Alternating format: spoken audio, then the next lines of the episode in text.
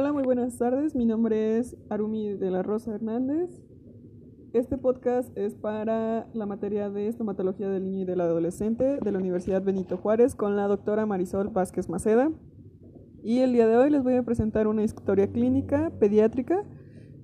Bueno, comenzamos con una pequeña introducción. Eh, al ser pediátrico se presentan caries de temprana infancia y pues bueno, es una forma severa de las caries que se presenta no solamente en bebés lactantes como usualmente se piensa, sino también en niños pequeños que la mayoría de las veces afecta a los dientes posteriores y muy pocas los dientes inferiores, ya que eh, pues están cubiertos por la lengua, sin embargo cuando las caries son muy severas también son afectados los dientes inferiores, pero eso es muy raro.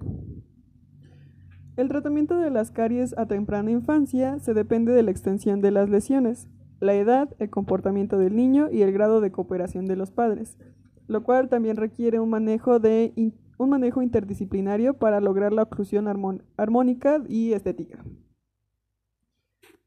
Dicha patología en general se presenta en una forma grave y rampante en caries, en caries, en bebés y niños más pequeños como resultado de la presencia de múltiples lesiones conocidas comúnmente como un síndrome de biberón por, odonte, por. Ok, tenemos el caso clínico de un paciente femenino de 6 años, residente de la ciudad de Luque, y esta paciente acude junto con su mamá a la Universidad Autónoma de Paraguay por múltiples caries y abscesos. Se observa que las múltiples lesiones son cariosas y fístula por vestibular del número 75. La arcada superior se observa con múltiples caries penetrantes en todos los dientes temporales. El 16 erupcionando y está erupcionando sano. Y el 26 está en proceso de erupción.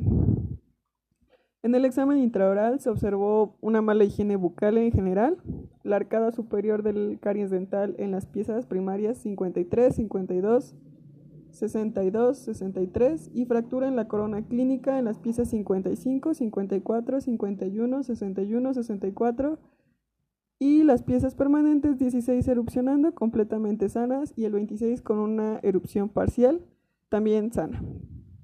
La arcada superior presenta múltiples, múltiples caries penetrantes en todos los dientes temporales y el 16 está, está erupcionando sano.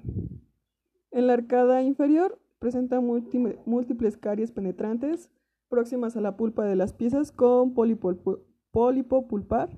Esto quiere decir que la pulpa ya está saliendo de la corona o una pulpa inflamada y el 85 exudado purulento a la palpación de la mucosa vestibular. El exudado purulento se forma como una respuesta a las infecciones por las bacterias, cuyos productos estimulan la degranulación de los neutrófilos.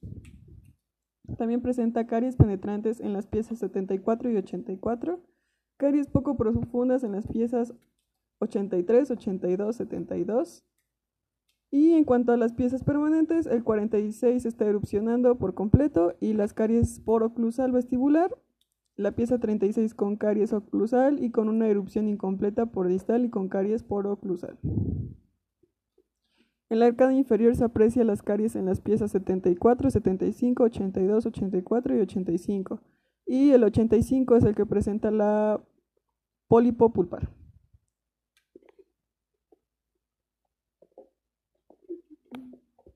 En el examen auxiliar radiográfico se realizó un examen radiográfico con una radiografía panorámica en el cual se evidenció la destrucción extensa de las, de las piezas dentarias 54, 52, 51, 61, 62, 64 y 65. Caries profundas en las piezas 74 y 84 y caries penetrantes en próximas a la cámara pulpar en las piezas 75 y 85. Eh, bueno, para finalizar, yo considero que la caricia infantil es un problema muy grande, ya que no solamente es un problema de los niños, sino también de la educación que los padres tienen con sus hijos. Pues es irrelevante pedirle a un niño que tenga una buena higiene bucal cuando lo más seguro es que no sepa cómo ejecutarla. También es importante darle la educación correcta al niño acerca de la higiene bucal.